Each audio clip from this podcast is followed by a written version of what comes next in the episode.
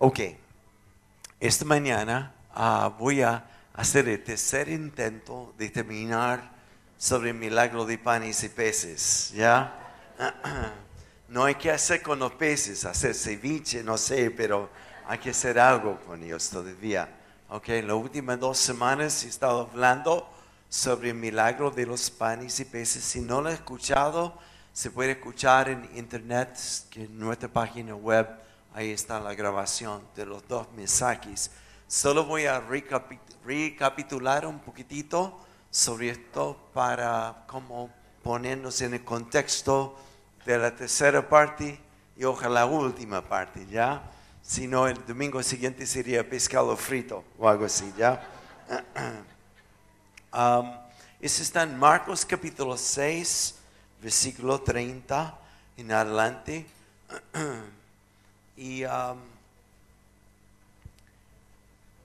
yo voy a leer de nuevo la historia para refrescar nuestra memoria. Los apóstoles se reunieron con Jesús y le contaron lo que habían hecho y enseñado. Y como no tenía tiempo ni para comer, pues era tanta la gente que iba y venía, Jesús les dijo, vengan conmigo ustedes solos a un lugar tranquilo y descansen un poco. Así que se fueron solos en una barca a un lugar solitario. Pero muchos, los que vieron salir, lo reconocieron y desde todos sus poblados recorrieron, se corrieron por la tierra hasta allá y llegaron antes que ellos. Y cuando Jesús desembarcó y vio tanta gente, tuvo compasión de ellos, porque eran como ovejas sin pastor. Así que comenzó a enseñarles muchas cosas. Cuando ya se hizo tarde, se le acercaron sus discípulos y le dijeron, este es un lugar apartado y ya es muy tarde. Despide a la gente para que vayan a los campos y pueblos cercanos y se compren algo de comer. Denles, denles ustedes mismo de comer, comentó Jesús, contestó Jesús. Esto costaría casi un año de trabajo, objetaron. ¿Quieres que vayamos, gastemos todo este dinero en pan para darles de comer? ¿Y cuántos panes tienen ustedes? Preguntó. Vayan a ver. Y después de averiguarlo, le dijeron cinco y dos pescados. Entonces les mandó que hicieran que la gente se sentara por grupos sobre la hierba verde.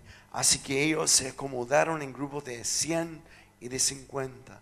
Y Jesús tomó los cinco panes y los dos pescados, mirando al cielo, los bendijo. Y luego partió los panes y se los dio a los discípulos para que los repartieran a la gente.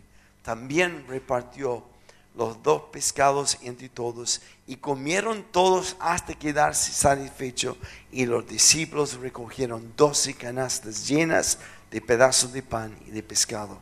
Los que comieron fueron cinco mil hombres, sin contar mujeres y niños. Amén. Ok. Solo para recordar, recapitular, y la primera semana hablé sobre previamente al milagro. Um, la petición de la gente a Jesús es que por favor manda a la gente que se vayan. La petición de Jesús es, ¿qué van a hacer ustedes? Y la pregunta no es cuánto que tienes para dar, sino qué tienes. Porque siempre estamos mirando lo que no tenemos. Y esa es la cosa que nos impide de dar lo que sí tenemos. Miremos a la cantidad de necesidad y al tiro nos descalificamos y nos hacemos al lado. Dice, no, eso es demasiado. Son demasiados desafíos. Pero basta con un niño que ni siquiera es varón, pero con fe de niño, inocencia de niño, porque de tales es el reino de Dios, que dio lo que tenía. Cinco panes, panes de niño, no de adulto, y dos pescaditos chiquititos, frente a una multitud de 15 a 20 mil personas. Si eres evangelista como yo, sería 30 mil. Pero como sea, ¿qué es esto frente a todos? En otra versión, en Juan capítulo 6, hasta un discípulo pregunta a Jesús, ¿pero qué es esto para tantos? Pero este no es la pregunta del niño. El niño es, eso es lo que tengo y te lo doy. Sin condiciones. Y basta la fe de este niño de dar lo que él tiene que gatilla el milagro de alimentar toda una multitud. Qué tremendo, qué tremendo. A mí me toca cada vez que leo esto. Cada vez que leo esto. Y la pregunta la semana pasada fue, ¿qué tienes en tu mano? Porque Jesús tomó estos panes y dos pescaditos y los repartió, los bendijo. Y no los repartió él a la multitud, sino los depositó en las manos de, tu, de sus discípulos. Y te pregunto, ¿qué tienes en tu mano? La semana pasada hubo un reto que pocas veces hacemos, pero le di un papel con cinco números, uno a cinco, para poner un nombre a una persona, con el fin que esta semana podrías llamar, no mandar un texto, que es súper impersonal, llamar o visitar, dar de lo que tú tienes. ¿Cuántos tuvieron conflicto con muchas distracciones? Es que mi agenda, ¿hay alguien así o no? ¿Soy yo el único? Es como que en mitad de la semana, uy, el papelito, ya. ¿Hay alguien fuera de yo que pasó esto? Pero justo en el momento de sí hacer el tiempo. Mm. Yo veo lo que compartí la semana pasada, antepasado ahora. Mira tus manos, que aunque sea poco lo que tú tienes o mucho, siempre habrá suficiente. Siempre habrá suficiente. Siempre habrá suficiente amor siempre habrá suficiente tiempo si lo pones como ofrenda, como prioridad para Dios. Amén. Más ratito voy a ver cuántos hicieron el papel y pan, ¿ok? Así que también hablé sobre al entregar esto a las manos de los discípulos. Leí un texto que está en Lucas capítulo 16. Estoy recapitulando y luego vamos a entrar de lleno a lo que quiero compartir esta semana. Ojalá que tengas subrayado este texto.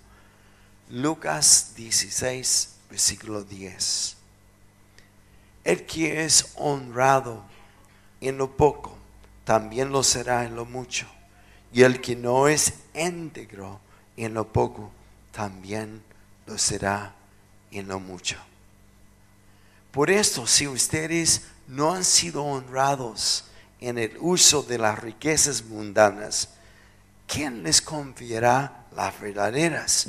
Y si con lo ajeno no han sido honrados, ¿quién les dará a ustedes lo que les pertenece? Déjame traducir esto.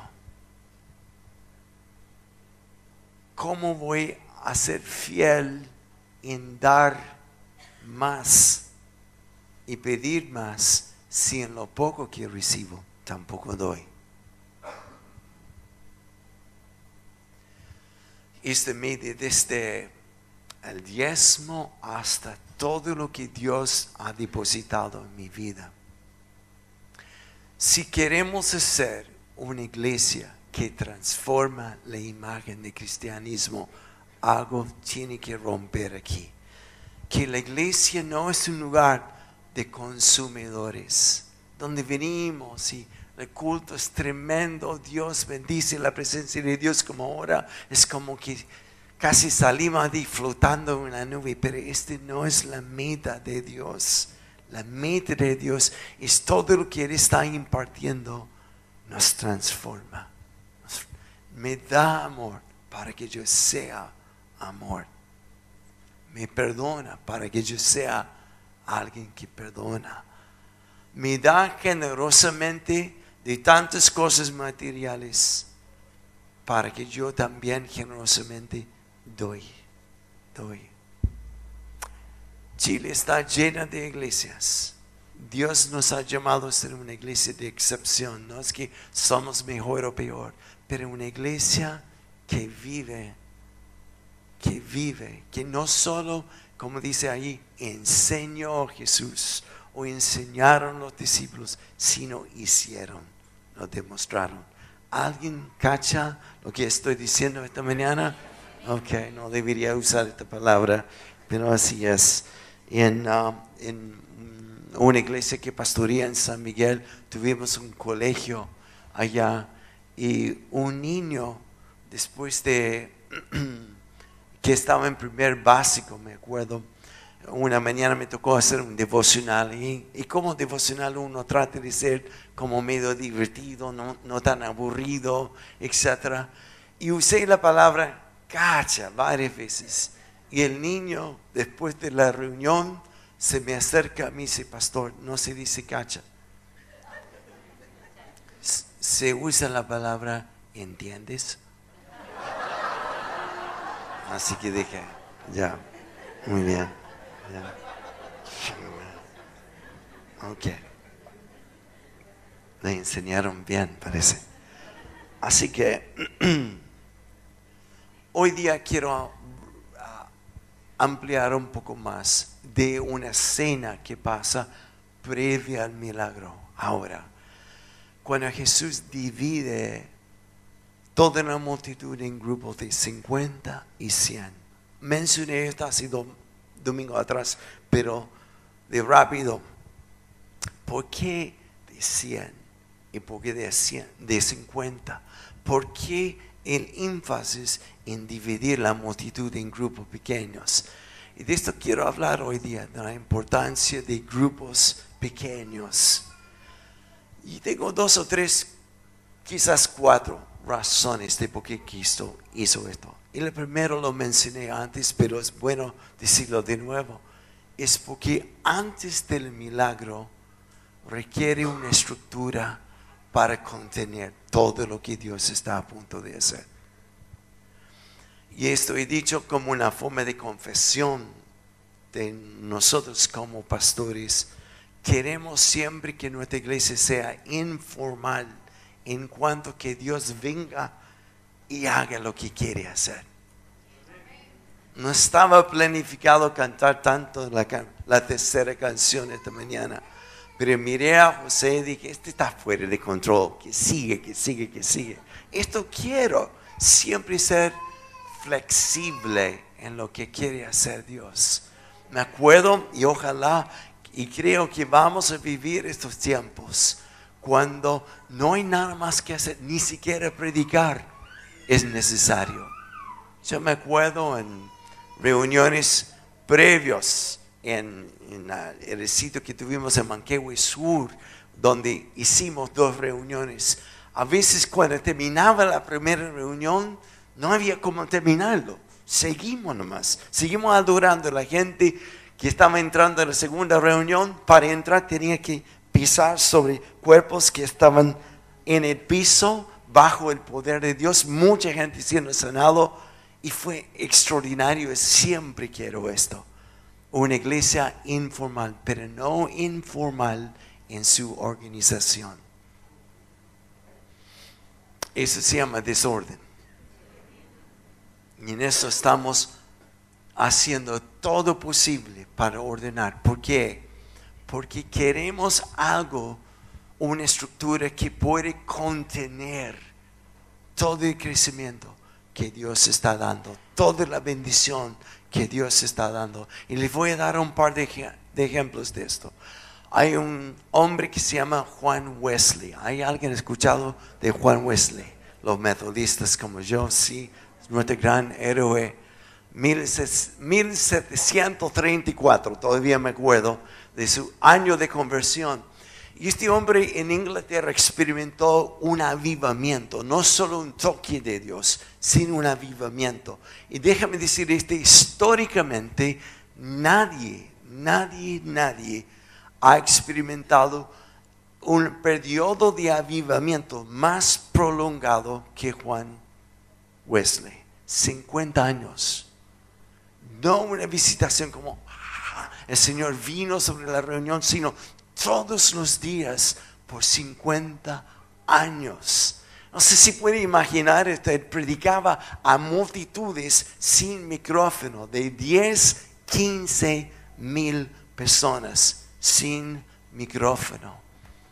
Y entre muchas historias que me gusta es la advertencia de los que estaban escuchando Juan predicar, cuando la gente desesperadamente querían escuchar y querían ver, subían arriba de los árboles. Y la gente decía, no, no sube arriba de ahí. Todos preguntaron, ¿por qué? ¿Por qué? Es porque cuando viene el poder de Dios, vas a caer del árbol. ¿Ya? Ese fue un hecho entre muchas, muchas otras cosas que pasaron. 50 años y su amigo Jorge Whitfield dicen que atraía aún más grandes multitudes de personas.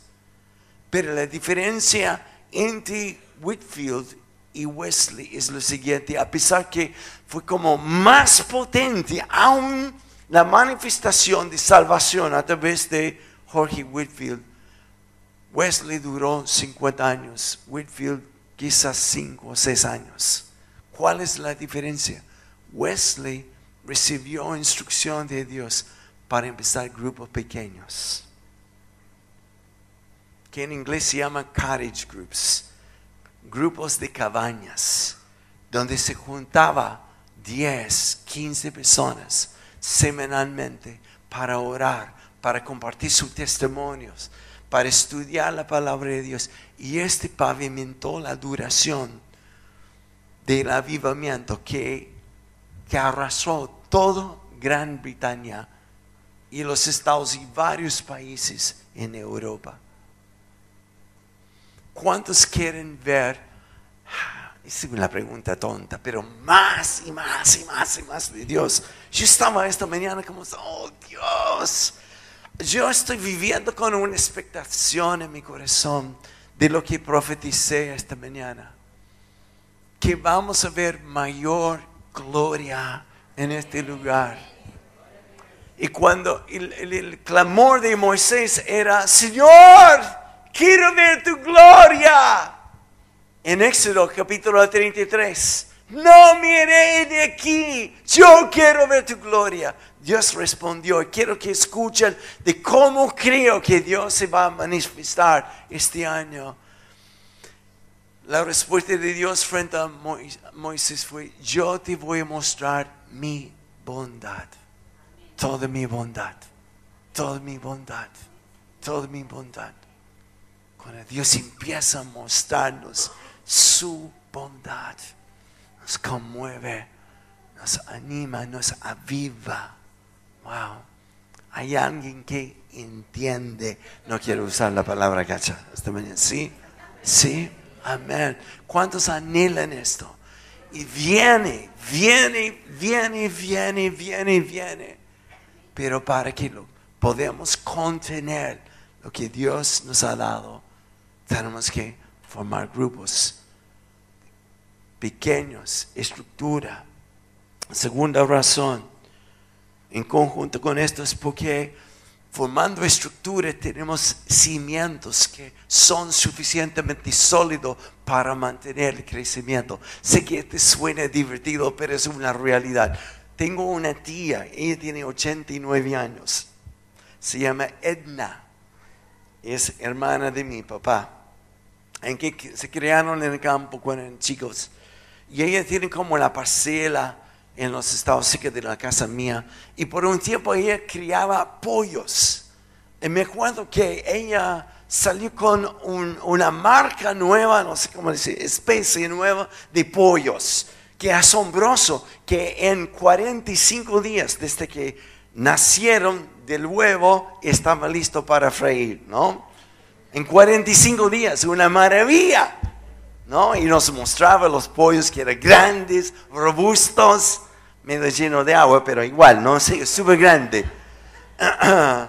Y ella dijo, después de su primera crianza, de maravilla de comerlo y todo esto, pero hay un problema, dijo, es que crecen tan rápido que no pueden formar los huesos bien y tendones en sus muslos, en sus trutos, ¿no? Sus piernas. Así que los últimos días no pueden quedar parados porque tienen tanto peso.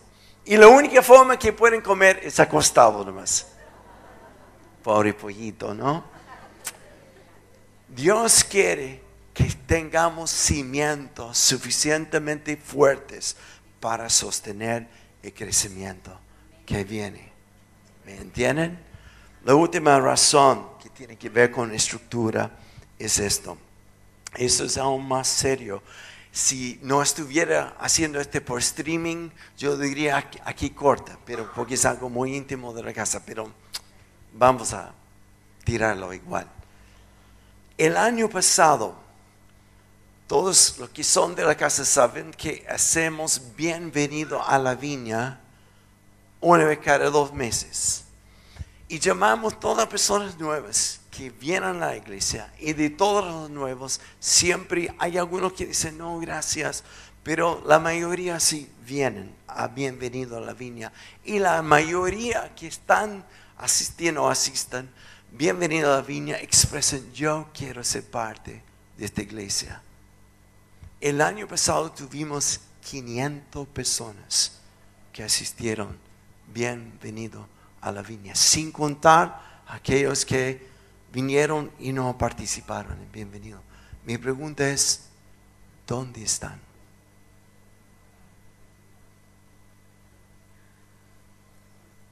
Estructura y una responsabilidad nuestra para cuidar lo que Dios nos da. Es por esto que antes que Jesús repartió el pan, hizo un odre, una estructura para contener lo que viene. ¿Alguien entiende ahora lo que estoy diciendo? La segunda razón de pocos grupos pequeños es que Él quería asegurar que hasta el más pequeño fuera nutrido y cuidado. En una multitud como estamos, estamos eh, eh, empezando a experimentar, es muy fácil que alguien se pierde.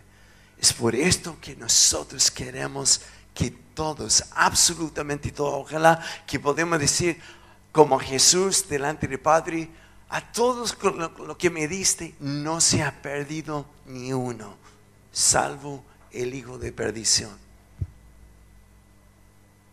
Queremos cuidar y no es cuestión por números, saber cuántos queremos en la iglesia. Se trata de cuidar cada uno, hasta el más pequeño, para que ellos tengan la oportunidad de ser nutridos, transformados y cambiados como lo que nos ha pasado a nosotros. Amén. ¿Por qué grupos pequeños? Es para asegurar que todos sean bien nutridos.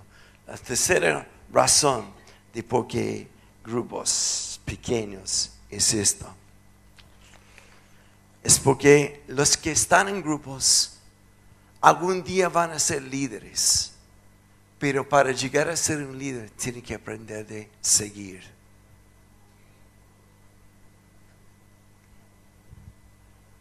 La palabra sumisión en griego significa esto, estar debajo de la misión de otro es que la misión del líder tenga éxito porque estoy a su lado.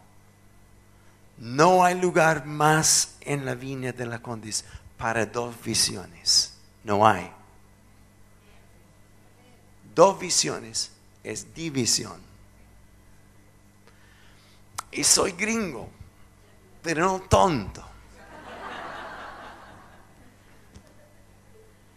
yo puedo decir esto, yo creo que el 95 o 98% de las cosas que yo percibo que Dios quiere hacer son correctas. Es parte del don que Dios me ha dado. Es parte de quien soy como visionario. El cómo llegar ahí, ahí necesito la ayuda de muchos. Así que cuando digo, vamos por allá, y no es como, ¿quién es él? ¿Quién sabe él? ¿Y por qué no hacemos esto? Cuando Jesús dividió los grupos en 50 y 100, no alguien ahí diciendo, no, no hay que ver, está muy cansado y no ha comido, y, y ¿por qué no lo hacemos en grupos más grandes? No fue así. Así que es aprender de someter y tampoco se alegó. Nadie dice, es que yo no quiero recibir comida de Andrés y no lavó las manos. De Pedro sí, porque Pedro es como más dinámico. No es esto. Sí, porque no es la persona, sino es la fuente que me da. Y Él es la fuente. Él es la fuente. Él es la fuente. Él es la fuente. Aleluya. Y la última cosa ¿Y por qué grupos pequeños? Y en esto quiero meditar un par de minutos más. Porque grupos pequeños me ayuda a conectarme. Y déjame describir y definir la palabra conexión. ¿Estamos? ¿Están listos para esto? Si no, igual se lo voy a decir, ¿ya? Okay. Hoy día, cuando termina, hay una, como un mapa de cómo seguir, de cómo conectarse a la iglesia. Si nunca has hecho alfa, esa es la primera cosa que queremos que haga. Porque alfa es un curso profundo, pero también eso nos hace conectarnos con otras personas en grupos pequeños, en alfa mismo. Después de alfa, si lo ha hecho, segundo paso de obligación es que te, conectas con un grupo de conexión. Hay, hay, muchos ministerios y hasta servicios. Está healing rooms, está misiones, está visitación y muchas cosas de servicio. Pero si no estás conectado a un grupo de conexión, no puede ser lo otro. Queremos que primero que esté conectado a un grupo. Y ahora se lo voy a explicar por qué. Ya lo dije. Es parte de la estructura, parte de la estrategia. Es para asegurar que todos estemos siendo alimentados, pero no cada líder haciendo lo que quiere o enseñando lo que quiere. Vamos a estar instruyendo sobre nuestro ADN y por sobre todo, más que instruir, queremos que cada persona sea transformado a través de lo que están recibiendo. Por esto, por cada mes de cuatro semanas que se juntan, tres semanas va a ser como enseñanza y mucha interacción en el grupo, ministración y todo demás. Pero la cuarta semana vamos todos a salir a la calle para cruzar la raya de gallina Queremos, ¿ya? ¿Por quién es que no? Es que no, nuestros temores y todo esto, lo que cantamos la semana pasada, ya no soy esclavo de temor. Se nos comió esta semana, igual. Tenemos que enfrentar los temores. Y la única forma es dar de lo poco que tú tienes. Y este poco es lo que gatilla los milagros.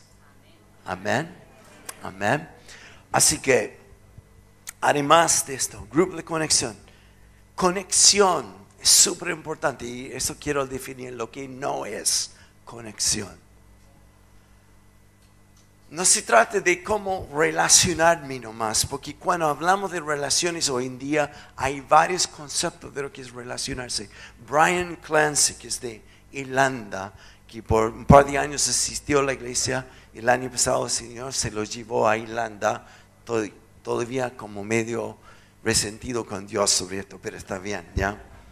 Eh, él es profesor en una universidad de antropología y en una de sus clases él preguntó a los alumnos, ¿cuántos de ustedes tienen amigos en Facebook? Todos se levantan la mano. ¿ya? ¿Cuántos tienen más de 50 amigos? ¿Cuántos tienen más de 100? ¿Cuántos tienen más de 150? Ahí empiezan a bajar la cantidad. Y hasta él llegó a 350. ¿Cuántos tienen 350 amigos? Y una persona se levantó la mano. Y Brian le miró y le dijo, entonces, ¿por qué te veo comiendo solo todos los días en el casino? El concepto de relación, amistad es súper torcido hoy día. Es muy plástico. Lo que me conviene, lo que desecho. Conexión no es este tipo de relación en la iglesia. Conexión tampoco es una relación de trabajar juntos. ayer estaba pensando en esto. Es posible, y a mí me ha tocado a, trabajar incluso con pastores, no de mi equipo actual, pero en el pasado con personas que hemos estado codo a codo trabajando todos los días por tres años y se van a otra parte, es como que no pasa nada nunca más con nuestra relación. Pero hay otras personas con quien tú has tenido una conexión íntima. Y que puede pasar un año o dos años que no lo ve, pero es como que no había pasado ningún tiempo. Se conectan, se reconectan. Es como esta amistad, como amiguitis, como wow. Gloria tiene, ella dice, su mejor amiga que vive en los Estados es chilena. Y ah, yo siempre me da risa porque se conectan como una vez cada dos años, o que sí, un año, no para cumpleaños o algo así. Pero la conexión, cuando sí se comunica, es como si, si no había pasado nada de tiempo. Y la razón es porque es más que una función junto, es una intimidad que han compartido. No sé si están entendiendo hacia dónde voy con esto. Conexión bíblicamente es experimentar intimidad. Anote esta palabra si quiere. Te voy a enseñar inglés esta mañana, ¿ya? Intimidad. Hay un expositor que va a estar en Enciende 2017 y nadie en Chile lo conoce, pero lo van a conocer. Su nombre es Leif Hetlands. Él es de Noruega. Y él dice esto, intimidad, intimacy, intimacy en inglés. Into me you see. Into me you see. Dentro de mí puedes ver. Eso es lo que significa intimidad. Dentro de mí tú puedes ver. Conexión significa esto. Un lugar donde puedes ver dentro de mí. Y la mayoría no dejamos que otros entren en nuestra vida, a pesar que estamos rodeados de gente, por una palabra clave que se llama vergüenza. Vergüenza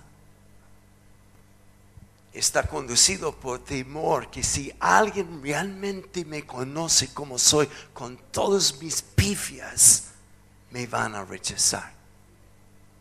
¿Conoce a este enemigo?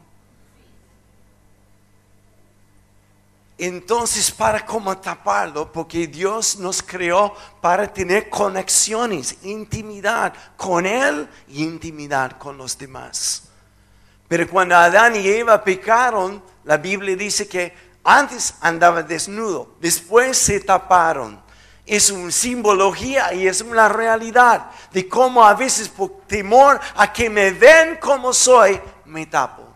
Y hay varias formas que hago para como taparme. Uno es por mi título, por mi rol, de lo que yo hago. Así soy, así me presento. Es el mayor peligro para pastores. Es que su identidad descanse en lo que hacen o lo que saben hacer. Es toda una forma a veces de como tapar quién soy. Porque no quiero que nadie vea que soy frágil. O que he fracasado en algunas cosas. Y este temor me hace poner la fachada que no estoy súper bien súper bien, súper bien. Pero a pesar de esto puedes andar al lado de una persona así toda tu vida y jamás conocerlo.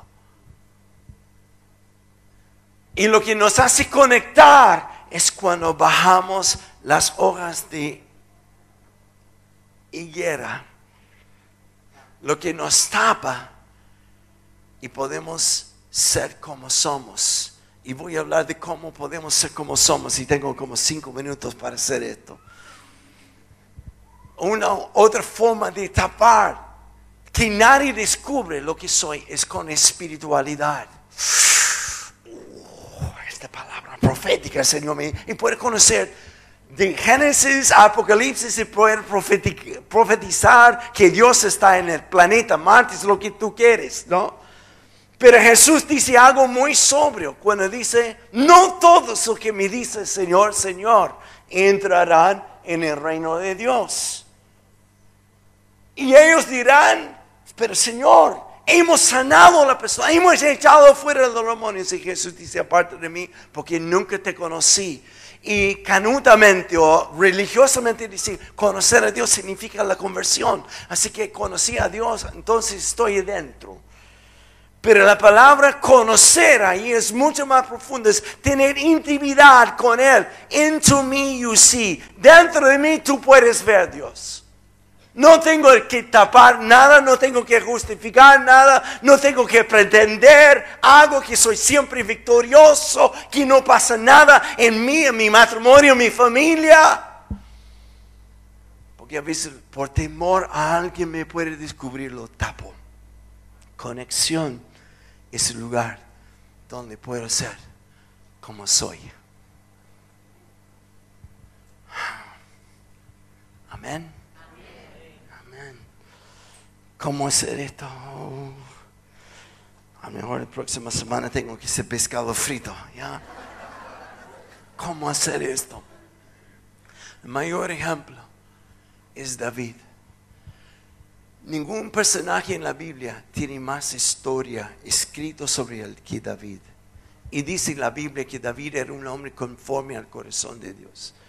Tú leas de David y tú ves intimidad. Into me you see. Dentro de mí tú ves. Ahí están sus victorias y ahí están sus fracasos. Y lo que me hace identificar con David es que es real. Es que es libre. Que es así amado por Dios. ¿Cómo experimentar esta intimidad con Dios y luego intimidad con los demás? Es entender aquí en mi corazón cómo me ama mi papá. Esto me libera.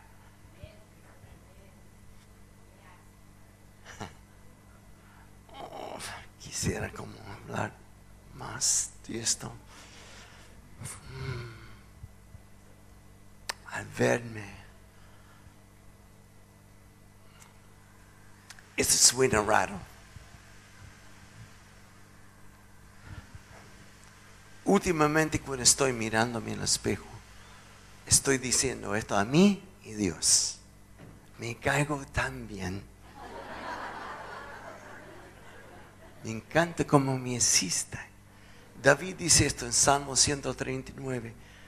Me formaste en el vientre de mi madre y me, hice, me hizo formidable, maravilloso, admirable.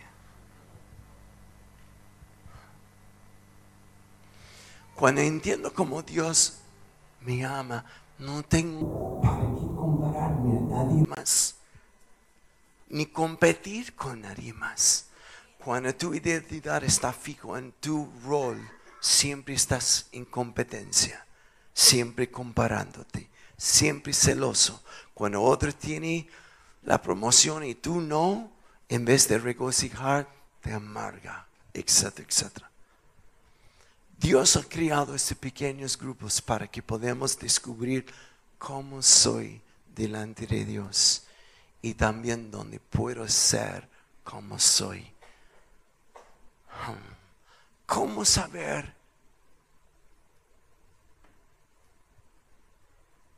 si entiendes cómo Dios te ama?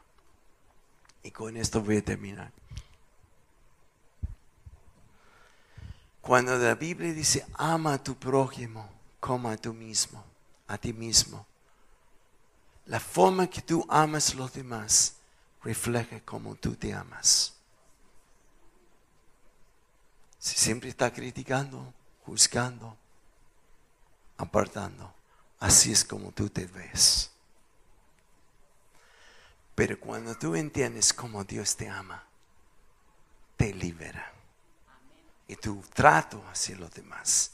No es porque tienen que hacerlo así. Es un reflejo de cómo tú te ves. Amén. Lo he explicado antes. A mí me encanta tomar una persona nueva en la calle y tomarlo por los hombros y mirar los ojos. Dices, tú eres increíble, asombroso. Y te quedan como mirando, como vitorando, como, ¿Y por qué dices? Porque así como Dios te ama. No lo estoy diciendo así porque yo entiendo, así es como Dios me ama a mí. Amén. Amén. ¿Puedo terminar con una, una ilustración? Yo tuve un compañero de habitación en mi seminario que se llama Charlie. Charlie Spears.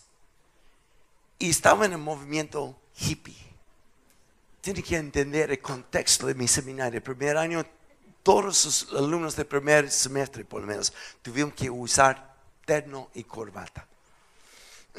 Y Charlie, que venía de California, venía con pelo largo y barba larga y campanitas en su barba. Imagínate, ¿ya?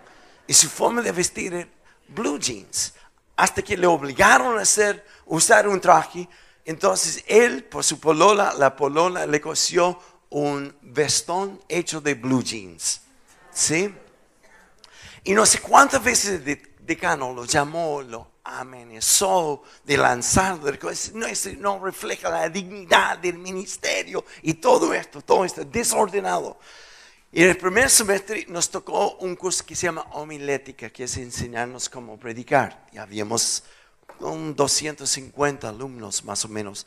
Así que al fin del semestre, el que, el era mejor predicador tenía la oportunidad a predicar a todo cuerpo estudiantil y profesores, que eran como 600 personas, en una capilla enorme con órgano de tubos, súper ceremonioso. Así que al final del semestre, adivina quién ganó el concurso de predicar. No fui yo fue Charlie.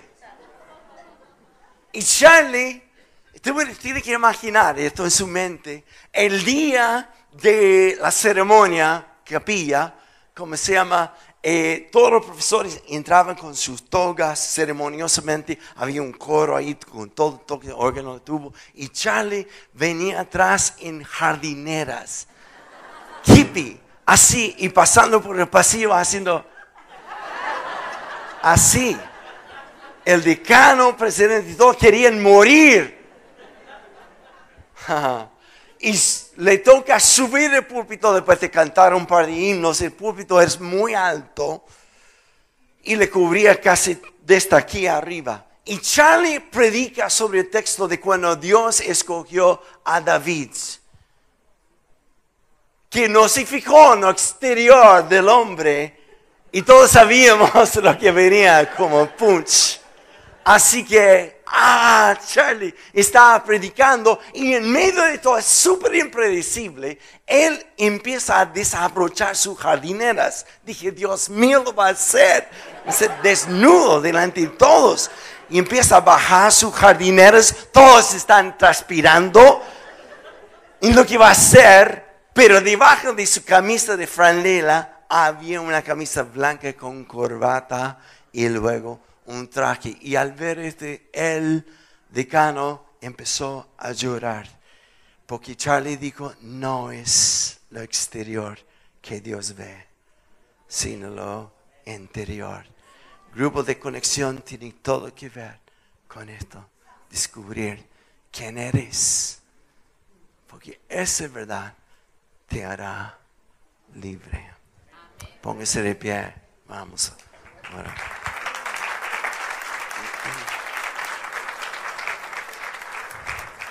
Abraza a la persona a tu lado y diga, bienvenido Charlie. ¿Ya? Vamos a orar. Señor, gracias, gracias. Porque tu amor perfecto echa fuera todo temor. Y Señor, hoy día te pido que nos sigue dando sabiduría de cómo contener lo que tú quieres y entre tanto deja la escoba aquí con nosotros, Dios. Por favor, deshaga todo lo que tiene que ser en nosotros para transformarnos en hijos tuyos. Te alabo, te bendigo, Padre, en el nombre de Jesús. Amén. El tiempo se nos fue. Si tienen hijos, pueden buscarlos ahí en el Ministerio de Niños.